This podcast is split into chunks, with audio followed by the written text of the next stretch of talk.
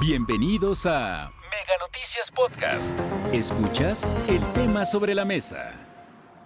Vamos a poner juntos el tema sobre la mesa. Si usted sabe, hoy es el Día Internacional contra la Corrupción y el INEGI publica datos y revela con datos que el costo de la corrupción ha bajado para los mexicanos. Sin embargo, también en estas encuestas eh, se señala que en 2021 más de la mitad de los mexicanos consideran que la corrupción es uno de los principales problemas en su entidad federativa.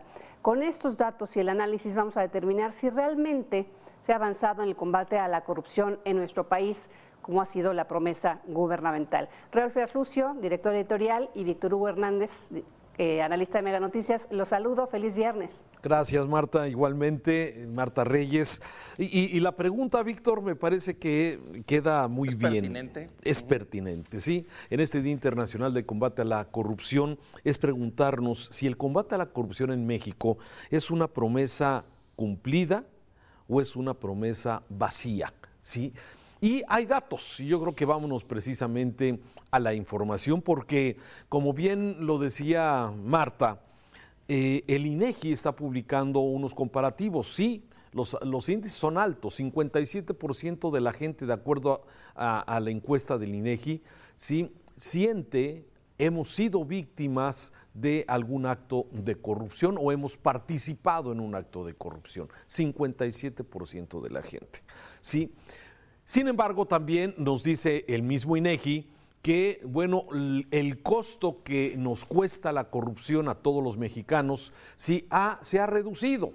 Se ha reducido si te vas del 2019 al 2021 si te vas del 2013 al 2021. Ya sabes, como todas las encuestas tienen desde luego diferentes visiones de cómo las quieras ver y cómo, las, quieras, manejar. Sí, pero a mí me parece que más allá de lo que el INEGI nos da a conocer de que ha bajado el costo de lo que nos cuesta a los mexicanos la corrupción, ha bajado de 4.232 que pagábamos en 2019 a 3.044 en el 2021. Hay una reducción importante de casi mil pesos. ¿sí? Sin embargo, Víctor, sí, todos los organismos que analizan el tema de la corrupción, desde el INCO, como también los índices, por ejemplo, de los OCDE, donde México participa, somos el país, estamos en el casillero número 37 de 37 países que se les mide en el avance a la corrupción. Y lamentablemente México está en la cola de estos 37 países de miembros de la OCDE. Un dato que nada más pongo sobre la mesa y que nos permite desde luego ver y analizar lo que pasa con el tema de la opacidad, de la falta de transparencia, del tema de la discrecionalidad con la que se manejan los recursos públicos y los grandes temas de corrupción que de alguna forma no se han combatido hasta el momento. Raúl, aquí creo que cabe la frase esta de, como dicen los abogados, suponiendo sin conceder que, como dice el presidente, la corrupción ya se acabó en los mm. ámbitos altos del gobierno federal, suponiendo, sin conceder, vuelvo a insistir, y ha sacado su pañuelo blanco varias veces diciendo ya no hay corrupción. La verdad es que eh, pues no deja de ser más que una frase, y que me perdone el señor presidente, pero una frase hueca en muchos sentidos. ¿Cuánta gente vive bajo el ámbito federal, digamos, la estructura federal eh, directamente? ¿Y cuánta gente vive en lo que son pues 32 estados del país que tienen diferentes maneras de gobierno también y que cada una repite patrones que a veces son similares. La tercera parte de la población en México vive en nueve ciudades mayores de un millón de habitantes y la cuarta parte en 196 mil localidades menores de 2.500 habitantes. ¿Cuánto tiene el Distrito Federal? Me dabas tú el dato hace rato, más de 10 millones. Junto con la Ciudad de México estaríamos hablando de más de 20 millones y sus alrededores. La pregunta es, ¿quién está libre del efecto de la corrupción en esos lugares? Mira, basta darse una vuelta a varios estados del país para darse cuenta que los mismos sistemas de corrupción, los derivados de los cacicazgos, de las imposiciones de los gobernadores, del amiguismo, del tráfico de influencias, de los programas que se entregan a conveniencia, de los recursos que se entregan de manera discrecional o de la obra pública que se reparte de manera también discrecional y a modo, siempre encontrando motivos y maneras para darle la vuelta a la ley. A esto agrégale que en todos estos los estados, y no quiero generalizar Raúl, pero me diera la impresión de que ocurre por lo menos en la mayoría, las instancias encargadas de vigilar, las auditorías estatales, las auditorías que dependen del Congreso, son prácticamente de membrete porque muy pocas veces dan cuentas y resultados de cosas que el ciudadano promedio sí se entera, Raúl. Sí, sí, sí. se entera porque corre la voz, se encuentra uno con el rumor, se da uno cuenta del exceso, se entera de que, de que tal gobernador o tal funcionario público ya se compró una casa nueva o ya trae eh, camionetas blindadas por aquí o por allá o acullá. Y ese es el tema de la corrupción. Y creo que en México, no sé, yo te estoy hablando de una región donde yo vivo, pero seguramente tú compartes esa impresión en Jalisco y nuestros compañeros que nos están viendo en las otras plazas tienen la misma percepción. no lo sé, tú Se repite en todo el país, ¿sí? Y ese es precisamente, alguna vez se dijo que en México el tema de la corrupción era cultural, de civismo, de educación, ¿sí? Y de alguna forma está inmerso lamentablemente en muchas de nuestras actividades cotidianas y diarias. Veíamos hace un rato el gráfico de cuáles son los elementos o cuáles son las acciones en donde especialmente se da la corrupción. Mira, es precisamente con la policía. ¿Sí? Es donde se da especialmente, de acuerdo al dato del INEGI, son datos oficiales, luego policías, ministerios públicos y bueno, todo lo que es precisamente con el tema de propiedad, impartición de, justicia. Y ese tenemos un tema muy atorado en términos generales. Pero aquí el tema y la pregunta es, si realmente los grandes escándalos de corrupción que, como el del sexenio pasado, como el tema de Odebrecht, que siguen pendientes, como el tema de la estafa maestra, sigue pendiente. Metieron a, Rosario Robles, pero no precisamente por la estafa, la metieron por una licencia que no acreditaba su, su dirección legal. ¿sí? Y los grandes temas de corrupción ya de este sexenio, como veíamos a los hermanos del presidente, a Pío, a Martín recibiendo sobres de dinero en efectivo y que simplemente se ha desechado incluso la investigación que se ha presentado de estos videos que fueron pues ya muy publicitados y que de alguna forma pasan como un hecho desapercibido. El tema de Segalmex, ese desvío de recursos que dicen los que han investigado el tema de este fraude con compra de azúcar, ¿sí? a empresas fantasmas, el mismo modus operandi que hizo eh, Javier Duarte en Veracruz, el mismo de la estafa maestra, se sigue repitiendo en esta administración. ¿Y qué se hizo? Ah, se movió al director de dirección lo sacan de Zagalmex y lo ponen a otra cosa. ¿Por qué? Porque son sus corruptos los de esta administración. Uno de los grandes fraudes y que sigue desde luego impune porque no hay consecuencias de este asunto. Los hechos de las declaraciones patrimoniales de muchos de los funcionarios de esta administración, incluyendo Ermaréndira, que era la secretaria de la Función Pública, los escándalos de Manuel Bartlett, que no hay forma de justificar cómo se hizo de ese patrimonio de edificios, de casas, de negocios, con su salario de senador, de gobernador, de todo, ¿sí? Pero es que ves a los políticos normalmente personajes mediocres, incapaces de generar un empleo realmente redituable o estar en un empleo redituable y, productivo o tener una empresa que genere dividendos. Y, y, la pregunta siempre es la misma, ¿cómo le hicieron?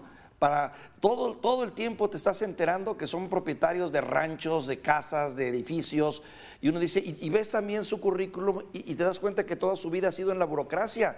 El propio expresidente de México, Peña Nieto, que, toda su vida en una carrera burocrática, la mayor parte, yo diría mediocre, hasta que llega a la presidencia y de repente le descubres que el hombre pues es, tiene, tiene donaciones, tiene herencias y, todos justifican su riqueza mala vida porque les viene de familia y de abolengo y porque dicen que se las donaron, se las regalaron, se las... Hombre, por favor, mi querido Raúl, es patético y lamentable. Y luego cuando te enteras te das cuenta cómo la clase política utiliza la, corrupción como moneda de cambio para gestionar y para tramitar. ¿Eres corrupto? Bueno, entonces vamos a negociar y a gestionar una posición, una reforma, un cambio de, leyes a cambio de, tu impunidad. Ah, pero si me fallas, te puedo castigar.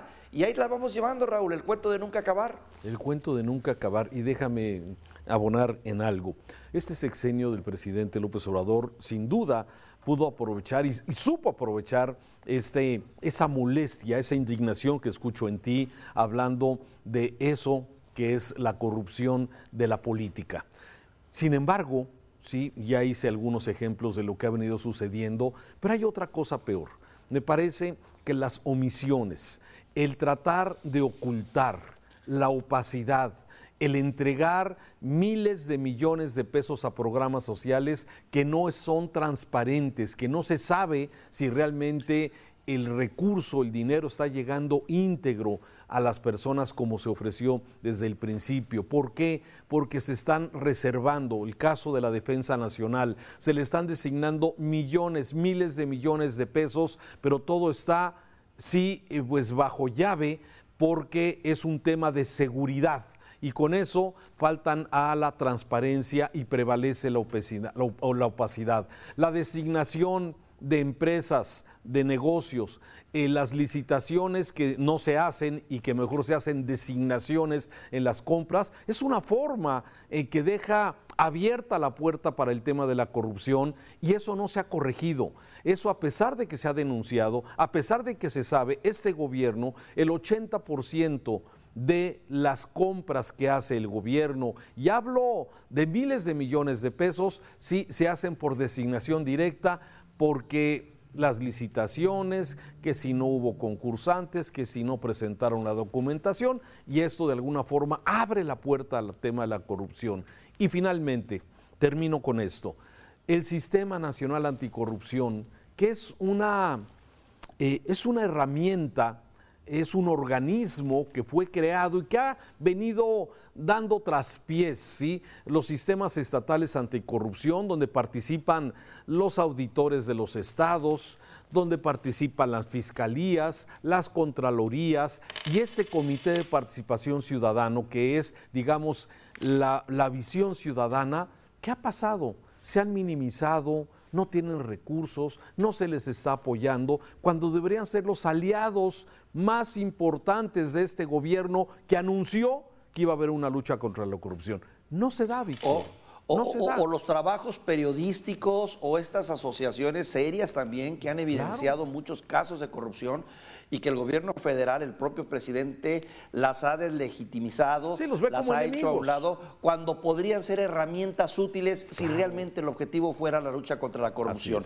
Leo este reporte de la jornada, Raúl, este, del reportero Arturo Sánchez, donde dice que eh, reconoce la, en la su primera Asamblea Nacional el Sistema Nacional de, Anticorrupción, reconoce que la corrupción ha rebasado las capacidades de trabajo de este organismo. O sea, que la corrupción sigue vigente y está presente. ¿Y sabes qué es lo más lamentable, Raúl, de todo esto? Que al final del día, esos robos de los que sabemos, esos eh, saqueos que hacen gobernadores, líderes políticos, o lo que ocurrió ahorita recientemente en la Ciudad de México, donde hay un cártel ahí de inmobiliario, que estuvo autorizando edificios que hoy están en riesgo, etcétera, etcétera, termina repercutiendo en la calidad de vida de cada uno de nosotros. Cuando vemos a este pobre país empobrecido, cuando vemos a este país con una infraestructura deficiente, con malos servicios, que la Cruz Roja no tiene ni para tener vendas o que cualquier otra institución pública no tiene ni papelería. Esa es la corrupción. Ahí termina, porque el dinero sí lo hay y el recurso lo hay, pero está mal utilizado. Desde luego. Pues ahí está. Si realmente hubiera voluntad real del combate a la corrupción, como tú dices, aprovecharía este, esta estructura del sistema estatal, sistemas nacional anticorrupción, de mexicanos contra la corrupción, que te estaría aportando. Ah, no, pero es neoliberal, es un proyecto neoliberal que no hay que hacerle caso.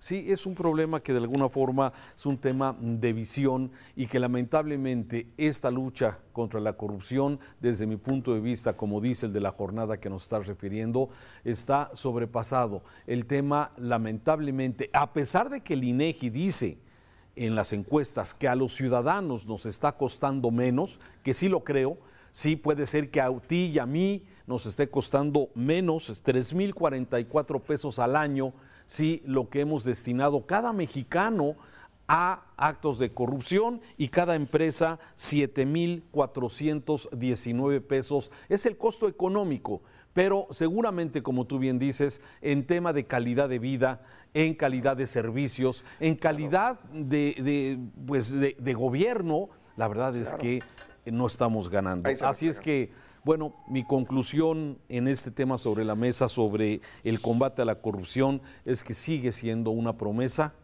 vacía, incumplida. Caray, ¿qué te puedo decir, mi querido Raúl? Es viernes y más bien me gustaría preguntarte quién va a ganar el mundial, porque tu favorito ya caminó. Ya, caminó, sí, ya parte, parte de, el mío, oye, parte de mi quincena ya la, ya la tuve que entregar ahorita. Olvídate, yo también ya ahí tengo ya deudas, porque los que yo pensaba que iban a ganar no ganaron y estoy sospechando que ahí también hubo corrupción. Y bueno, ahí está. Gracias, Víctor, un saludo. Te mando un saludo. Un saludo muy Hasta aquí la información.